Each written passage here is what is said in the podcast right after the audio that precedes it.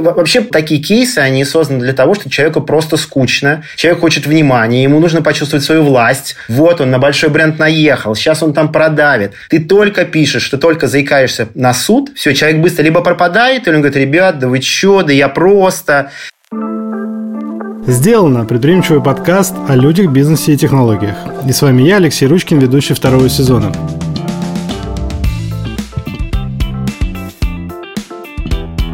За моими плечами многолетний опыт работы в электронной коммерции и цифровом маркетинге в ведущих розничных компаниях страны. Мы приглашаем предпринимателей и топовых экспертов из разных областей на открытый разговор об их опыте и взгляде на бизнес изнутри. Хочу напомнить, что этот подкаст мы делаем совместно с международной логистической компанией SDEC. Ну а если вы все еще не подписались на нас, то рекомендую сделать это прямо сейчас, чтобы не пропустить новые выпуски.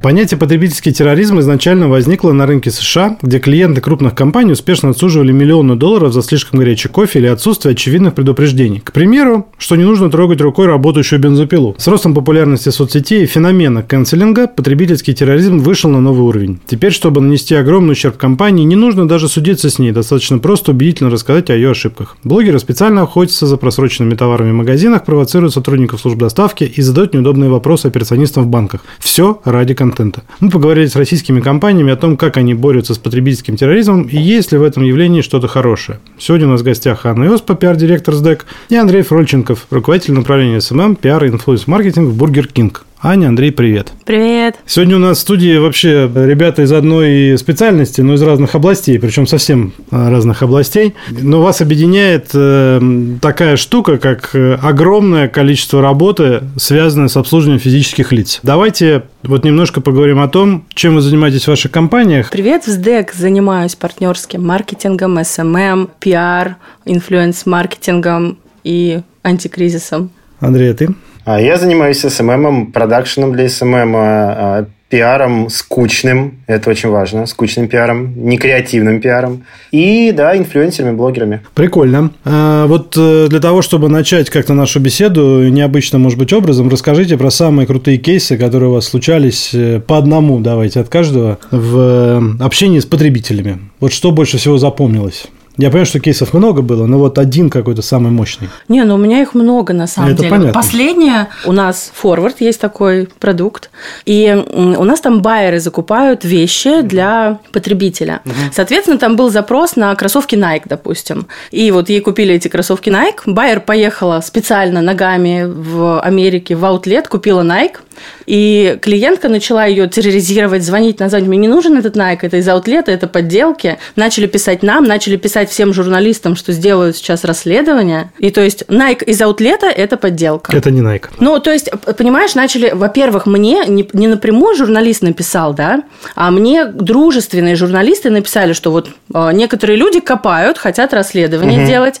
Говорит, Ань, что можем сделать? Вот такое было. Прикольно. А у тебя? Я, наверное, не считаю это кейсами. Это настолько в порядке вещей уже, когда просто там вечно срут. Э, просто вот такая вот вереница. Мы даже на это внимание-то не обращаем. А вот в тануковских кейсах было из последнего, так относительно перед тем, как я уволился, это было какая-то девка у нас нашла гусеницу, ну так как рыба, постоянно роллы, вот это вот все. И там было так, что она нашла там гусеницу какую-то, и ее просто настолько ну, от этого бомбануло, что она говорила там, типа, из серии «Я везде там во все напишу, типа, инстанции, Роспотреб, всякие там в РИА куда-то еще ушел, уж идет». Но по факту я понял одну простую вещь это к вопросу вот как раз потребительском терроризме, то, что люди, как только ты им даешь какую-то плюшечку, они быстро, очень максимально быстро все забывают. Вот. И типа из серии, понятное дело, там не скидка в 200 рублей, да, условно, там, не знаю, отправил им ролички, они такие, ну, да, в следующий раз вы работаете лучше, да. У меня не было ни одного кейса, где реально люди доходили до дел они вечно угрожают. 99% даже там комментаторов, которые приходят, они для, им хочется просто вот, ну, какого-то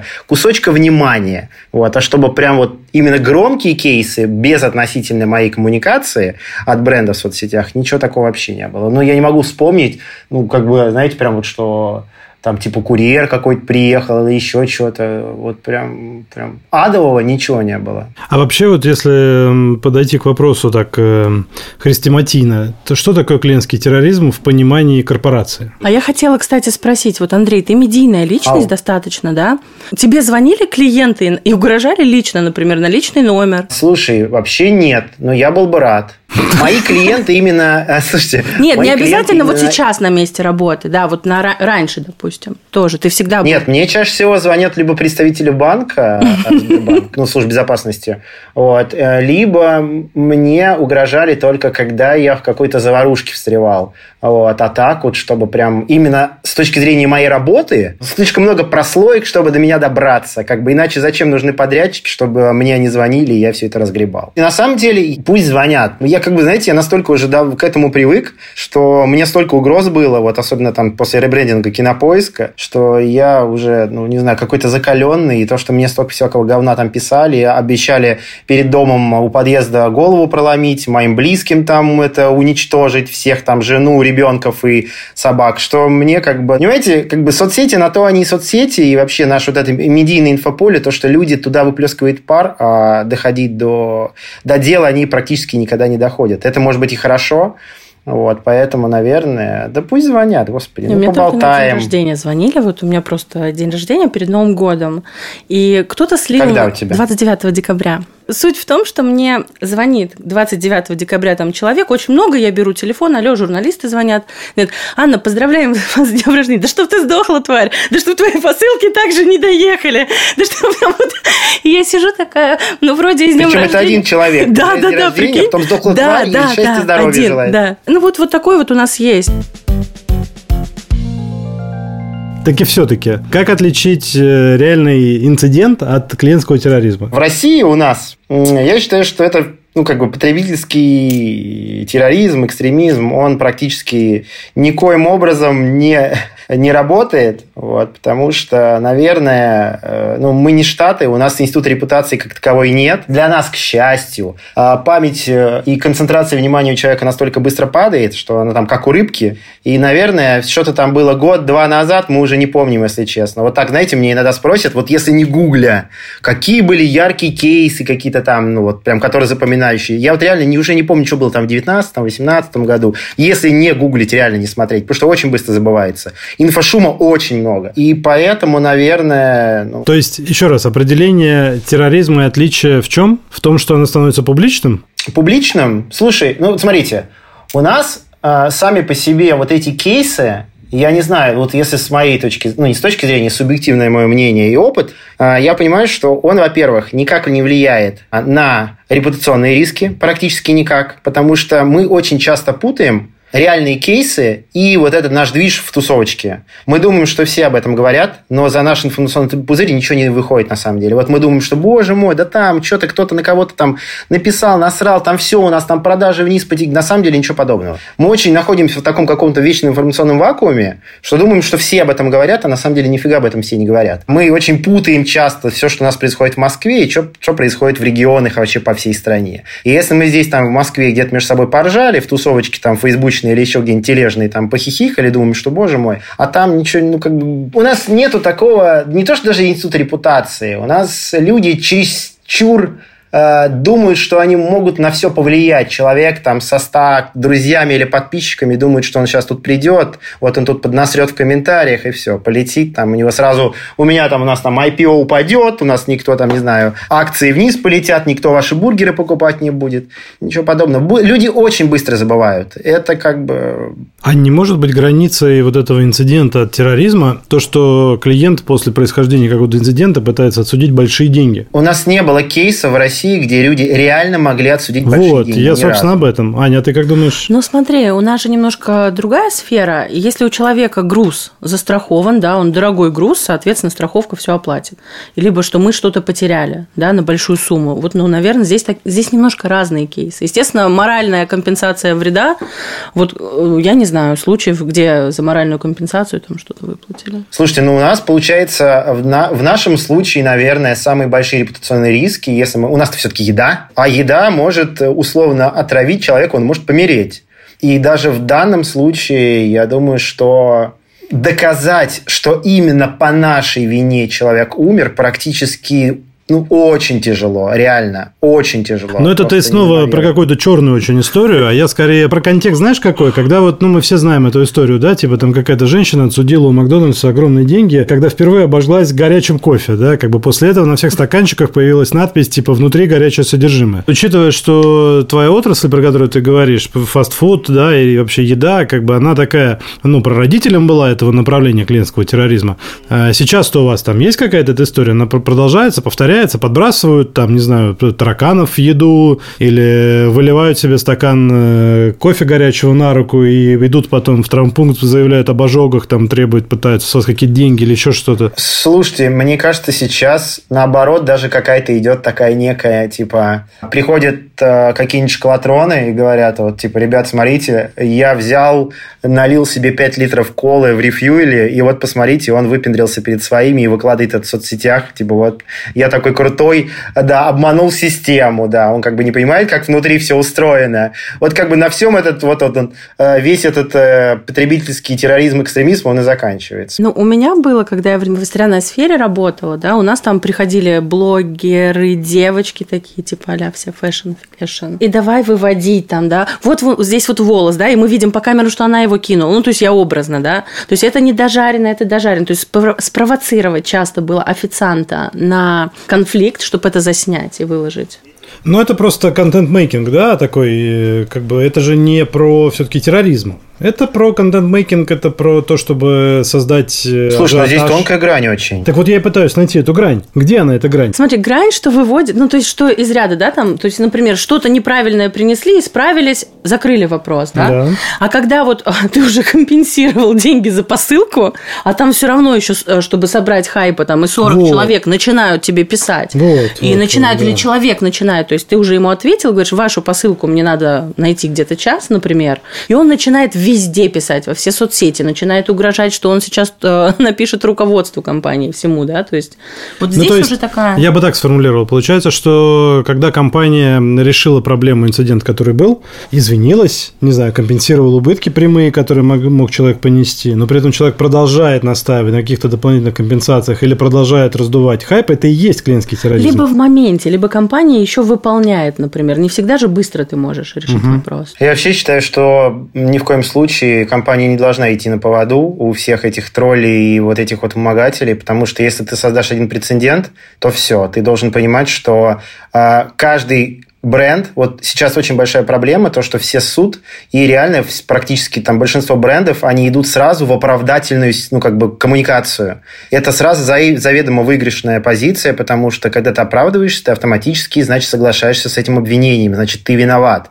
И бренды в лице того, что, типа, вот сейчас, вот там, не знаю, какой-нибудь Вася Пупкин, либо какой-нибудь там, ну, как бы всем только дай вот это вот говнецо, вот это помесить, срачи, чтобы все вот за этим понаблюдали. Это же, как бы, у нас же еще понятие, что пиар, черный пиар, это тоже пиар. А, и здесь надо четко выставить э, как бы надо четко провести, провести границу, что, ребят, с нами это не прокатит. Потому что очень правильно сказал, что очень много контент-мейкеров, которые делают это специально, но это очень все быстро отслеживается, где реальный кейс, а где нереальный кейс. Камеры стоят повсюду, это во-первых. Во-вторых, каждый раз, когда у нас происходит что-то либо подобное, как то, вообще по факту любой вот этот вот, вот такие кейсы, они созданы для того, что человеку просто скучно, человек хочет внимания, ему нужно почувствовать свою власть. Вот он на большой бренд наедет, уехал, сейчас он там продавит. Ты только пишешь, ты только заикаешься на суд, если то, что просто вот чуть-чуть хотя бы намекаешь, что сейчас мы пойдем, как бы, все, человек быстро либо пропадает, или он говорит, ребят, да вы что, да я просто. И самое удивительное, что 90% людей,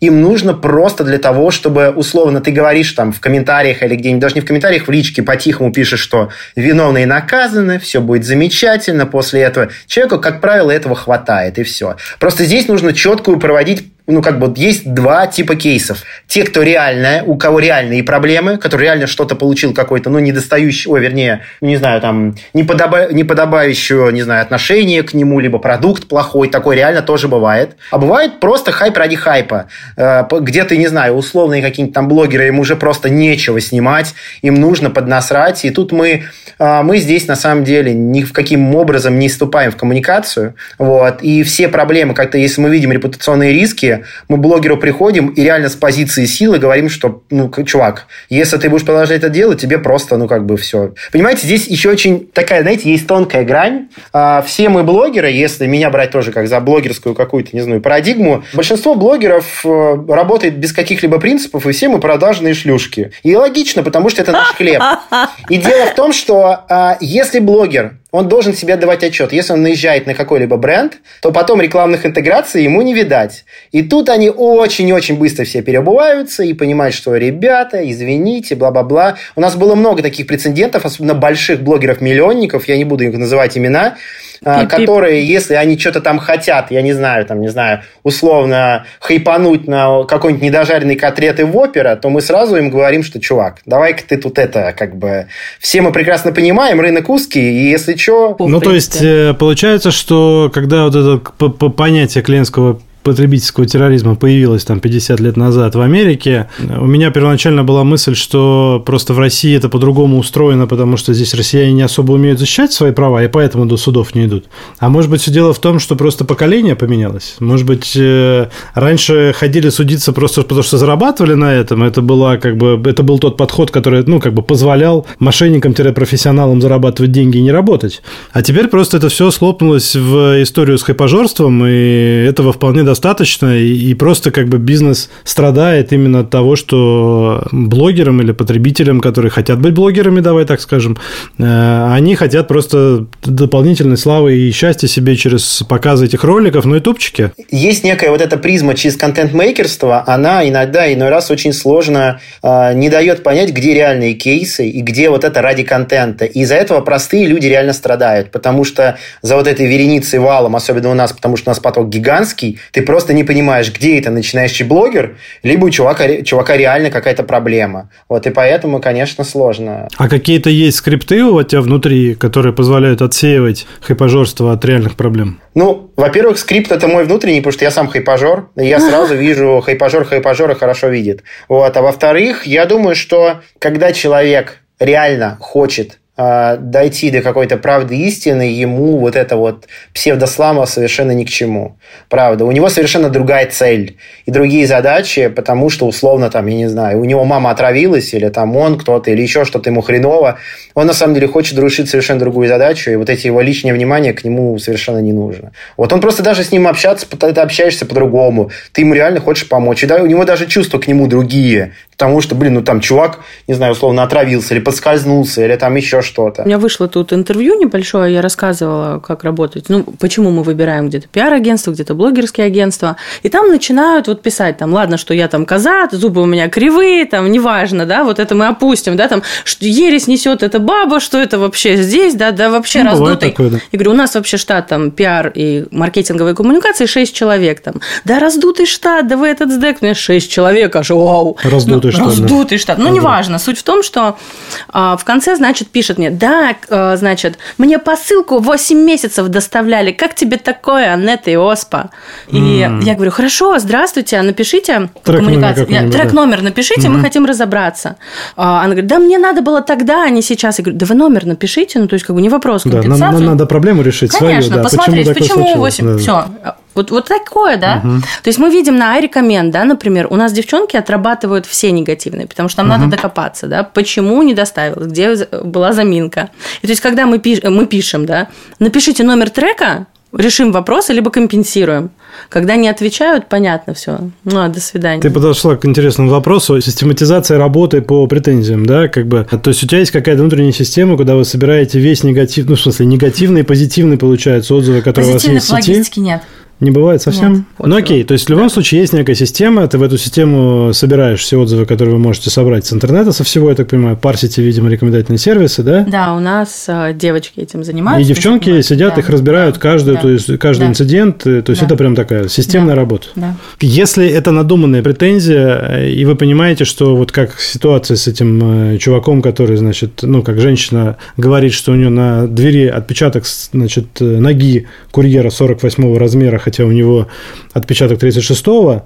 Как, какая есть система или какой механизм вот решения этих вопросов? Вот этот кейс мы с тобой разбирали в прошлом эфире, да, ты про него рассказывала. Может быть, ты вот прям вот, ну, как бы, что дальше? Э, ну, если про людей, да, часто да. они идут назад, потому что понимают, что переборщили. Угу. То есть мы извинились, мы посылку доставили, и агрессия снята. То есть у нас на самом деле самое главное по регламенту докопаться, почему мы не доставили, или где была ошибка, где друг друга не поняли. То есть нам очень важно, чтобы все получили свои посылки вовремя. Вот. А последний, ну, бывает такое, знаешь, вообще даже. Заказал что-то, нам не понравилось, вот вещь в магазине, мы не интернет-магазин. Вот вещь мне не понравилась, верните деньги за доставку. Мне кажется вообще, что большинство негативных отзывов от незнания просто. Человек, ну, в принципе, в любой какой-то, я не знаю, ну, то есть, если мы ведем, помимо того, что какую-то, не знаю, там, э, негативный отзыв обрабатываем кейс, если мы еще сюда добавляем какую-то просветительскую функцию, почему так происходит, мне кажется, человек потом просто, не знаю, по-другому будет к этому относиться, вот и все. Не может ли это быть связано с тем, что вот эта вот э, профессия э, голубого воротничка, да, то есть вот этого персонала, который находится на местах, которого много, это и курьеры, и у тебя это персонал в ресторанах, который работает, что, может быть, она считается не очень престижной, там как-то накапливается какой-то некий уровень агрессии, и эти люди начинают проявлять эту агрессию на клиентов в тот момент, когда устают. Ну, тут, наверное, дело в том, что во всех сферах есть какой-то человеческий фактор. И, наверное, выделять конкретно наши сферы, наверное, странно было бы, да, потому что просто мы работаем максимально с людьми, у нас максимальный, у нас полное B2C, и здесь мы должны понимать, что э, если мы приходим, не знаю, условно, допустим, не знаю, там, меня взять в ресторан, то я даю себе отчет, что не все в Бургер Кинге зависит от условного кассира, либо, ну, не знаю, условного подметальщика, не знаю, полов. И очень стра... и мы должны понимать, что э, у любого человека бывают плохие, хорошие дни, и вы там выкидываете на... вываливаете всю злость на него там, в пятницу вечером, или когда, там, когда у тебя там, не знаю. Э, по факту, вот я даже стал, стал за собой замечать, или за другими людьми, которые другие кейсы там, нам приходят, что 90% кейсов приходят приходит именно э, не из-за того, что человек что-то чем-то недоволен, а просто у него точка кипения доходит. Как правило, через день когда он уже нормально, у него все выдохлось, он даже и не будет ничего дальше. Ну, то есть ему просто нужно выплеснуть куда-то свой пар, вот условно, он на начальство не может его выплеснуть, он на, как сказать, по иерархической этой лестнице ниже, да, вот на курьера, вот на кассира, вот на свою кошку, там на сына, на дочь. И вот он нашел цель, получи. А по факту ему даже ты этот кейс-то не нужен, решай, неправда. Ему просто нужно выплеснуть пар. И все. И на следующий день он может быть вообще такой, ой, ребята, извините, там я не хотел или что-то такое. Да. Все нас постоянно на вот этом негативе, вечно вот эта постоянно беготня, там проблема, там в мире творится. И, естественно, мы просто, ну как, мы же не киборги. Ну, вот мы тут с вами собрались, э, такие три топ-менеджера, да, как бы, и давайте вот обсудим вопрос. Должна же быть у нас, как у топ-менеджеров, какая-то метрика, которая показывает уровень напряжения этих людей, чтобы они не срывались. Как его измерить? Может быть, есть какие-то технологии в мире, как это происходит. Мне, например, это вот такой кейс меня волнует сильно.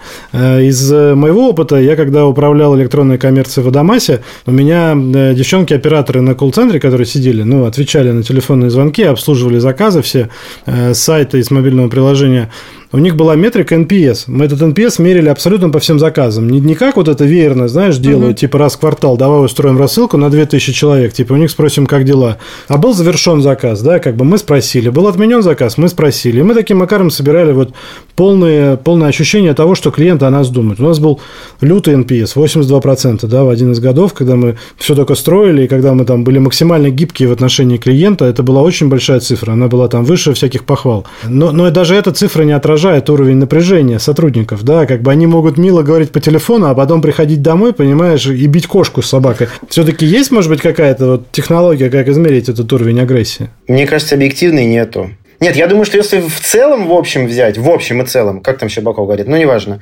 Вот, я думаю, что можно просто выйти из окна, посмотреть, если с вилами не стоят, ну, значит, норм. Вот. Ну, как же, есть вот эти все профсоюзы, забастовки, э, как раньше было. Вот. А если... Ну... У меня был... Э, вот сейчас я пока с вами разговаривал, понял, что в какой-то компании, я, не, правда, не помню название, но тоже в большой, мне говорили о том, что они измеряют CSI внутренний раз в месяц. И через CSI измеряют именно внутренний NPS сотрудников такой.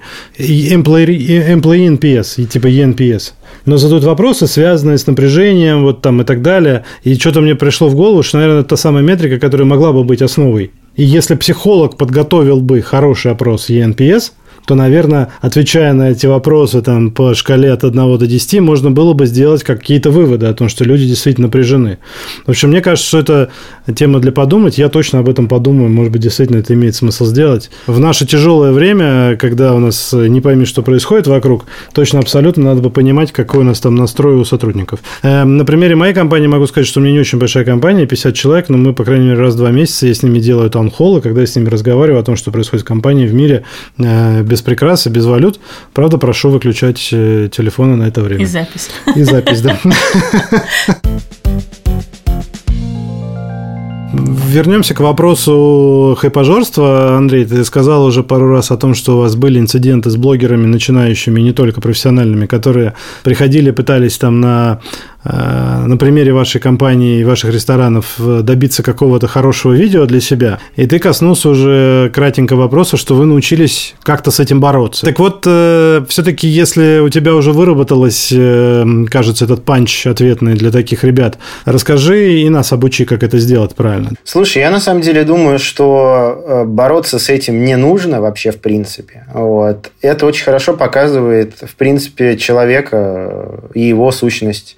Э, если человек конкретно, если блогер строит коммуникацию только на хайпажорстве, то, наверное, нам с ним вообще не по пути. Потому что человек, который э, э, всю коммуникацию весь свой контент строить только на этом, то ему нужно постоянно будет повышать градус. И рано или поздно градус ты повысить не сможешь, и тогда нам просто ну, мы не сможем в него интегрироваться. Как вот вспомните Литвина, которая мерз свой подожег. Вот. Или вот это, как ее там, господи, э, которая, Диденко-то, которая этот сухой лед-то с этим, с мужем вот это все было. Я думаю, что это все хорошо, когда у нас просто, у нас просто коммуникация достаточно сменилась. У нас ползунок дерзости, он у нас уже в это ушел туда больше в такое в спокойное русло. Если сначала Бургер Кинг, когда только выходил на коммуникацию вообще на русский рынок, да, в 2010 году вы пришли в Россию, именно вот от, ответвление российское от западного, да, и мы, естественно, нам нужно было занять свою нишу, у нас было не обострись и все такое прочее. У нас такой был э, бренд-подросток, который мог кого-то задеть, еще что-то, там, Макдак, все дела.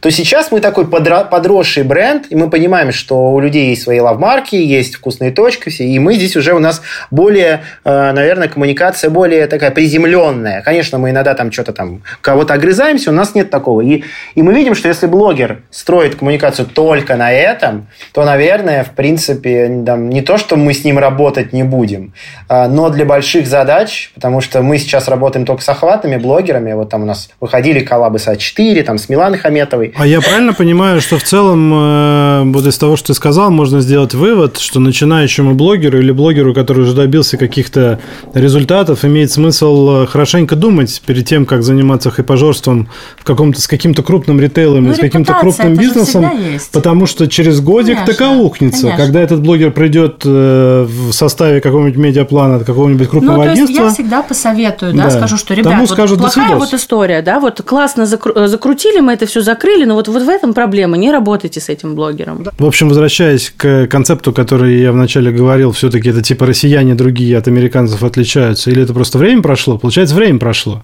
Теперь просто другое время. Социальный капитал блогера стал более важен, чем попытка отсудить денег э, в прямом противостоянии против бренда. Социальный капитал – это, я думаю, что вообще поважнее сейчас, чем даже финансовый капитал, потому что э, если мы подразумеваем под социальным капиталом подписчиков, то, наверное, это такая, знаете, я бы э, поставил знак равно с паствой. Это самые лояльные твои, я не знаю, максимально лояльные твои фанаты, не побоюсь этого слова, и вот именно они могут... Ну, то есть ты по факту такой, как сказать, некий такой мини-божество, вот, которая будет э, за тебя, там, не знаю, уби- убивать условно там в комментариях или где-то защищать. И вся твоя блогерская история, вот эта вот, назовем ее там интеграционная, она очень сильно тебя, э, ну, о тебе рассказывает как личность, потому что мы понимаем, что есть не только, не знаю, там компании типа это фастфуд, либо, не знаю, там СДЭК или еще что-то. Мы понимаем, что есть блогеры, которые замечательно там рекламируют казино,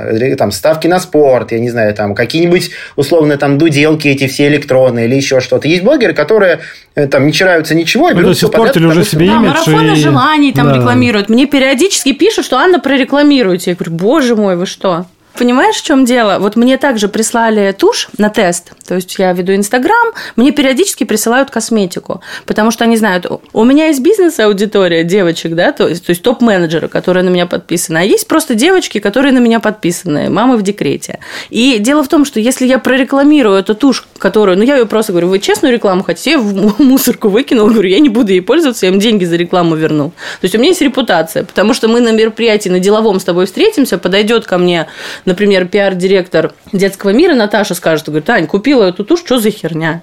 А я считаю, что, в принципе, ну, как бы это всегда вопрос, наверное, цены. Я всегда так говорю, все, что мне не нравится рекламировать, я, у меня есть только одно табу. Я не беру рекламу так в том случае, если я не понимаю ее. Вот я никогда не буду рекламировать крипту, потому что ну, мне сложно это понять. Я никаким а образом рекламу через возьмешь? Вообще легко. Я, я еще говорю, все, что... Смотрите, три градации. Я не беру только то, что я не понимаю. То, что мне не нравится. Там просто X, там 2, X3 рейты. И по нормальным, прода... типа, по нормальным ценам то, что мне нравится. Все. Я... Я беру вообще все. Я честно скажу, как, пожалуйста, любой каприз за ваши деньги, но, естественно, честно, есть там Я, честно, не беру, табу. что мне не нравится. То есть, есть там список товаров, которым я пользуюсь, то есть, всегда прошу присылать мне на тест. Ну, то есть, это не мой основной вид заработка. Вот есть еще такой жанр, появился у блогеров в последнее время, честные обзоры называются. Вот имеет ли смысл эти честные обзоры, собственно, заказывать и переворачивать эту, вот эту, как бы, как это, настырность в, в свою пользу, в пользу своего бизнеса? Пусть он покажет э, не то, что вы супер сладкий и, и все у вас хорошо. Пусть он покажет какие-то э, косячки, пусть, может быть, даже и средние, может, и мелкие, но зато это будет честный обзор. Если человек зарекомендовал себя как честный обзорщик, который честно показывает все без прикрас, то почему нет? Но мы когда начинали работать с блогерами, ну, первый год, когда я пришла в СДЭК, меня вообще блогеры все там, типа, что это такое, что за СДЭК, что за доставка? То есть те блогеры, с которыми я работала, в принципе, и в бьюти-индустрии, да, там, и с, с остальными, то есть просто такие, не, нет, ты что? И я начинала с честных обзоров, да, то есть как, что, где, то есть а тайный покупатель, но блогер. Это было и на франшизу, и на, и на доставку. Но сейчас мы разрослись, а, и иногда у нас, например, есть э, продукты, ну вот мы запустили какую-то там экспресс-доставку, например, да, которая без замеров там и взвешивания. Естественно, чтобы люди узнали, здесь вот не обзор.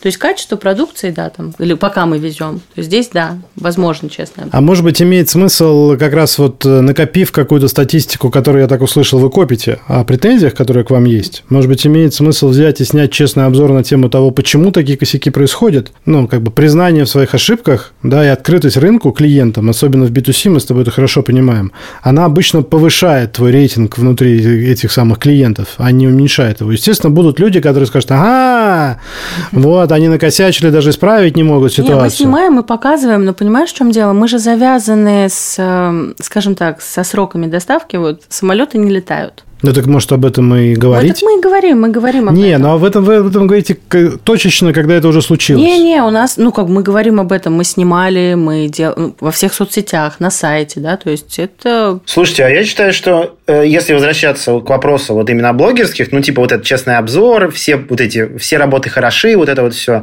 мне кажется, что это борьба с ветряными мельницами, и все всегда будут недовольны, что бы ты там перезаписывал, более того, это будет опять же звучать как какая-то оправдательная штука, особенно когда это выходит уже после того, как он выпустил какой-то обзор.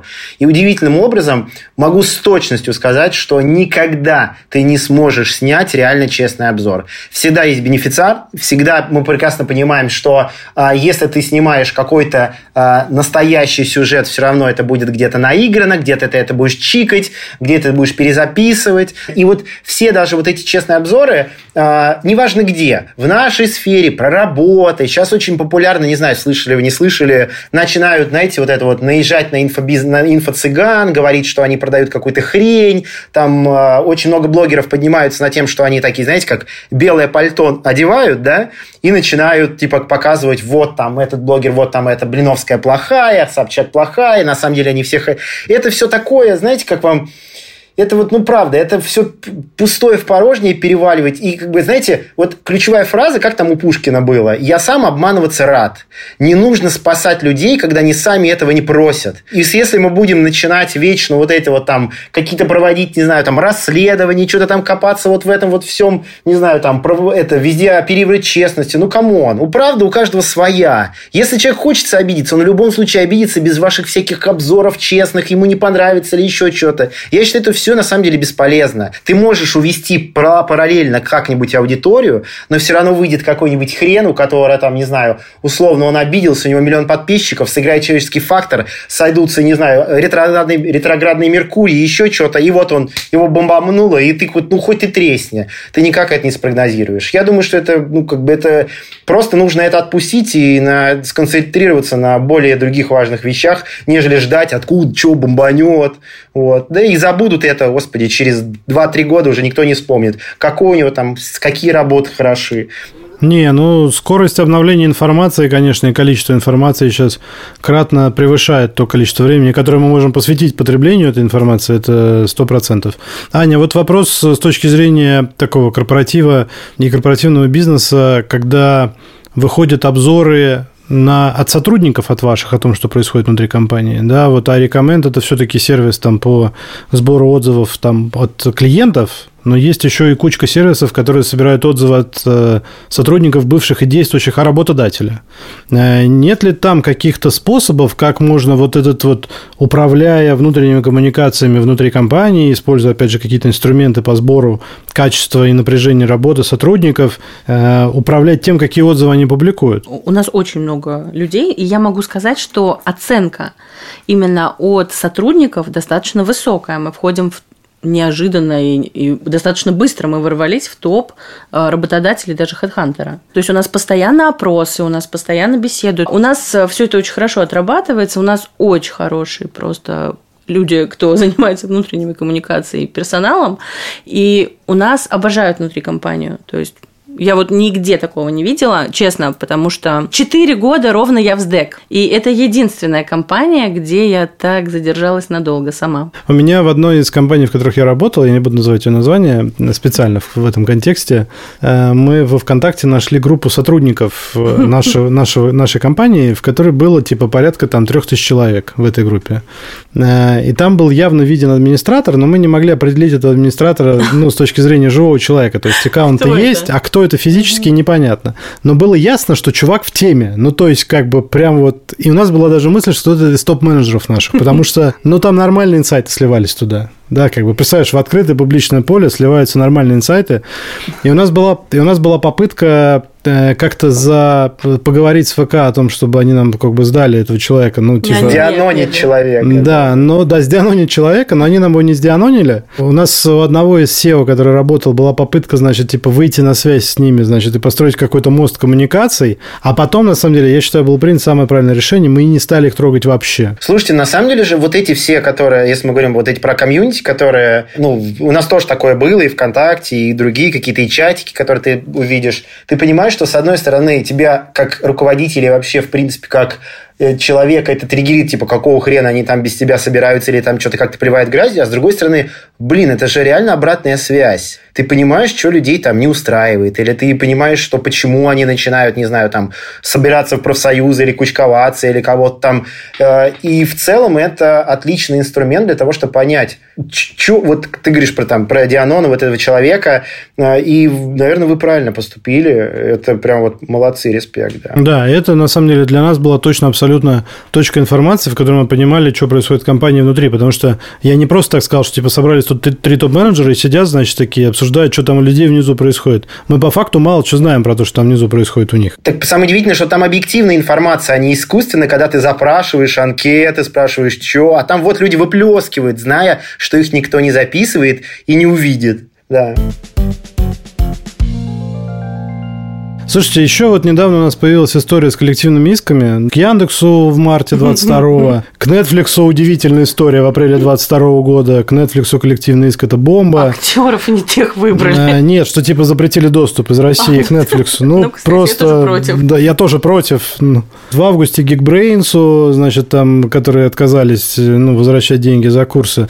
Есть ли у э, таких, э, у таких кейсов, вот коллективных исков, э, возможность что-то реально поменять? менять Коллективный иск – это правовая уже история. Конечно. Это правовая. То есть мы действуем в рамках… У нас тоже висит иск, у нас как бы коллективный иск на нас. А, и, соответственно, как мы в рамках просто правового кодекса и правового поля будем работать. То есть как решит право, соответственно, естественно, мы все выплатим. А вот если анализировать даже вот коллективный иск, у нас, э, мы не один раз говорили, у нас там было фамилия, имя, отчество, телефон и не всегда почта, да, но у половины людей, извини меня, эти данные в открытом доступе указаны ВКонтакте, например. В открытом доступе они указывают это. И почему здесь, ну, другой вопрос. Да, то есть я смотрю, вот много людей, кто подали коллективный иск, просто вот интересно было, кто ты. Вот, смотрю, ВКонтакте у него номер указан, и почта, и все. Слушайте, я вообще на самом деле удивляюсь иной раз, когда человек удивляется сливу данных. Come on, 90% людей сами все сливают, даже делать ничего не надо, правда. Андрей, вот ты упомянул, что Бургер Кинг, когда приходил в страну, он был таким пацаном, значит, и общался на «ты», и у них такая коммуникационная политика была мощная, открытая для э, общения на «ты». Э, вот в целом э, компания, когда выбирает выбирает коммуникационную политику с клиентом, она для себя выбирает в первую очередь, на самом деле, как она общается, на ты или на вы. Вот вы, вы явно, когда приходили в страну, вы строили коммуникацию на ты. Да, вот что за эти 10 лет поменялось? Ушли ли вы в коммуникацию на «вы», или вы все такими же остаетесь тыкальщиками, которые провоцируют людей в рекламе? Слушай, ну если прям общими мазками, наверное, мы такими же остались. Но здесь все зависит от канала. Если в соцсетях мы все равно остаемся все-таки больше, наверное, дерзким, да, и человеком таким понебратским свой в доску, потому что э, все-таки соцмедиа для нас это вот прям ребята такие молодые, да, вот потому что мы хотим взращивать вот эту аудиторию с нуля, потому что мы сейчас прекрасно понимаем, что из всех западных брендов остаемся только мы. Да, там KFC ушел, Mac ушел, будет большие брендинги, все равно у людей это остается, и мы строим свою коммуникацию, будем строить свою коммуникацию на то, что ну, как бы мы не меняемся, мы такие же, у нас качество, бла-бла-бла. Во всех остальных каналах, э, телеки, там и теле, наружка, все остальное, мы, конечно, более сдержаны и прекрасно понимаем, что э, там коммуникация полностью в лоб, вот, потому что, ну, там сидит совершенно другая аудитория, нужно воздействовать ему по-другому. Ну, там мы, у нас э, дерзости нету. И когда только мы заходили, э, мы должны были каким-то образом абстрагироваться от двух наших конкурентов, которые давно на рынке. Потому что мы прекрасно понимаем, что Mac это, – это love mark. Это 100%, и он всегда будет первым, номер один. И, ну, и не важно, что он называется теперь «Вкусной точкой», все равно остается Mac. Да, да, да. На самом деле это все да, совершенно не важно. Если честно, все равно люди будут приходить в Mac. Потому что этот вайп и вот этот душок, он все равно остался. А, окей. Появилась последний год, особенно этот активно расцветает культура канцелинга в мире. А что в России по поводу канцелинга брендов, не знаю, компаний, продуктов? Есть ли у вас какие-то в, уму, в уме кейсы, которые говорят о том, что канцелинг локальный тоже вдруг появился? Смотри, в моем понимании канцелинг – это когда кого-то отменяют полностью. Вот как, не знаю, там, вот Кевина Спейси, ему полностью сломали карьеру, все, нет человека, да, если сравнивать с какими-то там, не знаю, э, персоналиями. С точки зрения брендов, отменить бренд полностью нельзя, он просто уходит с того рынка и все. Или, скорее всего, в большинстве своих случаев бренд просто даже не уходит с рынка, он работает либо под новым названием, либо через, через задний проход. Все. Он просто, ну, как бы его невозможно отменить полностью, потому что мы, как бы, мы все понимаем, что это деньги, это капитализм, одно, второе, третье. Но если говорить про как, как репутационный риск и культурный феномен, то, наверное, здесь нельзя это сравнивать полностью с культурной, культурой отмены, потому что бренд, ну, как бы он не ушел с прилавках, он все равно продается. Ну, то есть, ну, где здесь отмена-то? Ну, как, ну, да, пожужжали немножко, ну... У меня тоже есть кейс одного из э, моих бывших сотрудников, который, возможно, Андрей тоже знает, не буду говорить его имя, который вышел во вкусвилл работать э, на достаточно высокую позицию, но ушел оттуда просто, я так думаю, потому что не справился с бирюзой. То есть, когда на тебя внезапно падает такой объем ответственности, и ты как бы должен сам принимать решения, и нигде их больше не согласовывать, нести за них полную ответственность, классно. Это на самом деле очень большая история. И очень мало людей, с моей точки зрения, в России есть, которые готовы работать в таких компаниях, когда типа тебе дали кусок поляны, и ты за нее полностью отвечаешь. А, слушай, а с чего вдруг она возьмется-то? У нас, э, у нас всю нашу историю российскую, у нас была ну, как бы четкая иерархия пирамиды, что есть некий центральный начальник, вождь, президент, царь, и снизу условно там холопы. Понятное дело, когда человеку дают такой уровень свободы, здесь мало того, что ты уровнем ответственности там упадешь в этой плитой бетонной, так еще здесь нужен самоконтроль, откуда он возьмется, если у нас никогда не было ни такого менталитета, ни взращивания, никогда люди даже это не учат, да. Естественно, у него просто мозг взорвался. Вот есть э, два диаметрально противоположных мнения, что, во-первых, у нас действительно есть советский менталитет, и типа вот эта история про клиент всегда не прав, исходя из советского менталитета, да, а с другой стороны, есть на самом деле достаточно жесткий закон о защите прав потребителей, который, в отличие от некоторых законов, реально работает, да, то есть как кейс э, вы по закону защиты прав потребителей имеете право на трехпроцентную стоимость договора за один день просрочки по любому договору оказания услуг или продажи товара. То есть, если вы подписались, что вам кухню должны поставить через 30 дней, вам ее не ставят, то каждый день стоит 3% просрочки.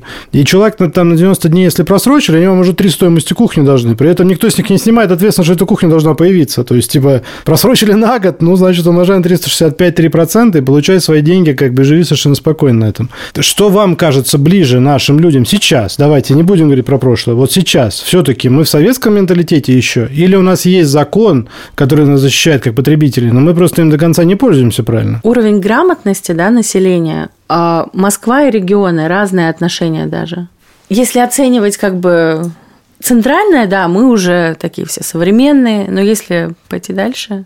Я считаю, что у нас все равно а, очень... Во-первых, очень еще мало времени прошло.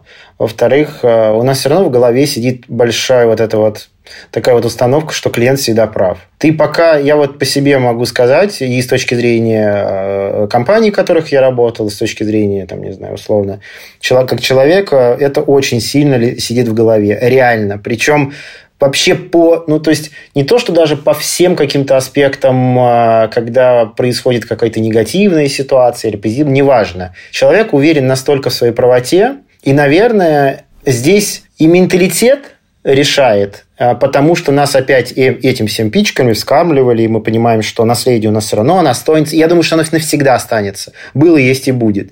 Я не знаю, сколько должно пройти поколений, чтобы это изменилось, это сдвинулось. Мне кажется, это очень крепко. Даже дело не мне кажется, даже дело не в Москве или там в регионах. Человек, наш русский человек столько страдал, у нас вот это вот через страдание вечное, и потом он, как, не знаю, крепостное право отменили, е, я что-то там могу, наконец-то, клиент всегда прав, пойду качать. Чаще всего вот эта вот клиент всегда правость, оно а, разбивается от незнания законов, правового поля, э, любых средств регулирования, и по факту после того, как человек просто выплеснул вот это вот свою, опять же, как мы говорили раньше, э, какую-то свою негативную, э, это, не знаю, сторону, там его кто-то оскорбил или еще что-то, и дальше просто до этого не доходит. Вот не может ли быть такого кейса, что типа ну, крупные корпорации, когда приходят сюда, и Бургер Кинг тому пример, да, как бы они читают наши законы, читают закон о защите прав потребителей, понимают его лютость, и такие, типа, а теперь мы будем клиент-ориентированные, потому что закон очень жесткий.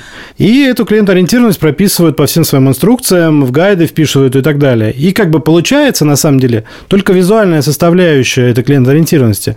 Сейчас э, я пытаюсь донести. То есть, с точки зрения компании это сделано правильно, потому что они через законодательную базу, понимая, что последствия достаточно серьезными могут быть, усложняют свои процессы, делают их правильными там, и так далее. Но по факту клиент даже не знает о том, что это сделано, потому что закон такой. А раз закон такой, как бы, ну, его можно не... Ну, в смысле, человек действительно, ты, ты правильно говоришь, что уровень юридического образования в стране низкий, да, как бы, но при этом бизнес подготовился к тому, что у клиентов может быть высокий уровень бизнес -образ... юридического образования. Согласна. С другой стороны, вот мы вообще за что, да? Мы всегда за то, чтобы клиент вернулся, да, не разово заработать, чтобы клиент хотел возвращаться. Конечно. Слушайте, ну в нашем случае мы продаем еду, вот, и к нам в любом случае будут возвращаться. Вот, но, наверное, возвращаясь к этому вопросу, э, мне кажется, что мы немножко забываем про то, что бренды – это не только их товары и продукты и услуги. Сейчас бренды – это еще и эмоции. И тот бренд, который будет дарить эмоции, э, на самом деле глубоко не, если прям совсем вот прям вот в головы, вот в души власть, влазить, то, наверное, глубоко все равно, какие эмоции ты даришь. Главное, что ты их даришь. И если человек приходит не только за продуктом, а именно вот за то, что вот здесь вот, вот в сердечке у тебя что-то вот ёкает, то этот бренд все равно останется в голове или в, там, не знаю, в сердце, потому что мы настолько уже устали от этого инфошума, то, что вот этой рекламы в лоб. И бренд, который дает вот чуть больше, чем просто продукт, где он просто идет, я не знаю, говорит по-человечески. Не обязательно где, в коммуникации, в комментариях, по, по, телефону, либо еще он просто, он просто понятно говорит что-то и просто встает на сторону, неважно какая это большая компания или маленькая, он все равно дает какие-то эмоции, которые потом у него останутся. Это коммуникация в долгу в любом случае. Это в любом случае горизонт планирования большой, потому что у нас же как, так, здесь и сейчас продажи, вот я там рекламу запустил, либо пиар, почему через день у меня там не вернулось, мне там ROI 300%, да, давай быстрее, да. Вот поэтому, наверное, здесь мы немножко должны понимать, что даже если клиент всегда прав, или даже клиент всегда не прав, ну, немножечко, ну, как бы чуть-чуть, вот если чуть-чуть вот в сторону, вот, ну, просто условно там него, где-то ему посочувствуй, где-то ему ты просто, не знаю, там по головке погладь или, ну, сдай ты обороты. Прекрасно ты понимаешь, что ты гигант. Вот, и, наверное, если мы будем, если мы будем чуть-чуть добрее, то никакая реклама с этим не сравнится. И, наверное, минуя все эти правовые поля, все мы люди, все мы человеки, особенно сейчас, в нынешнее время, было бы здорово. Ну и закончить этот э, замечательный выпуск я бы хотел вопросом, э, только я прошу вас ответить на него максимально честно. Расскажите ваш самый крутой случай, когда вы выступали в качестве потребительского террориста. Я давай первое расскажу. Давай. Ну, прям террорист. Вот у меня есть традиция. Раз в год я покупаю кроксы для всей семьи на Новый год с новыми вот этими бинглсами. А, я заказываю кроксы там на 15 тысяч рублей каждый год. есть, и мне звонит девушка и говорит, знаете, мы ваш заказ отменим, потому что вот здесь этого нет. Я говорю, хорошо, давайте цвет поменяем на размер на другой. И она говорит, нет, так нельзя.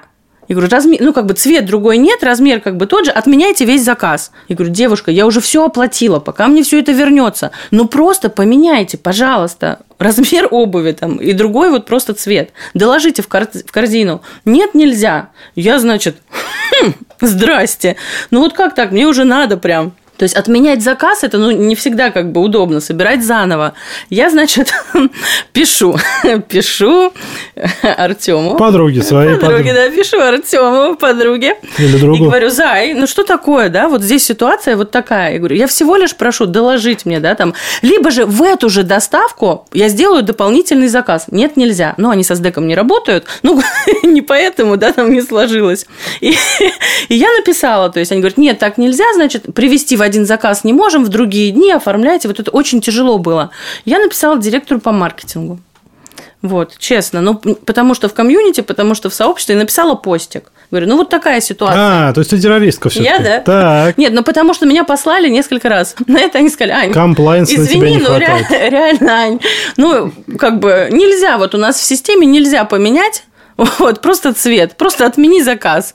Блин, ну ладно. Они такие, ну мы тебе за это скидку Особенно дали. бесит э, в таких ситуациях, знаешь что, что когда вот э, они этот заказ твой уже собрали, ну в смысле так, типа это была какая-нибудь последняя позиция, да, да, ее да, на сайте больше да, нет, да, да, и ты не можешь ее добавить в корзину, а добавить в корзину ты не можешь, потому что ее нет, и надо, чтобы они сначала заказ чтобы расформировали, понимал, да, отловить заново. эту отмену, боже, общем, я сам вот в таких ситуациях бывал. Да, да. И в итоге что вы думаете? Я заказала этот крокс на Озоне.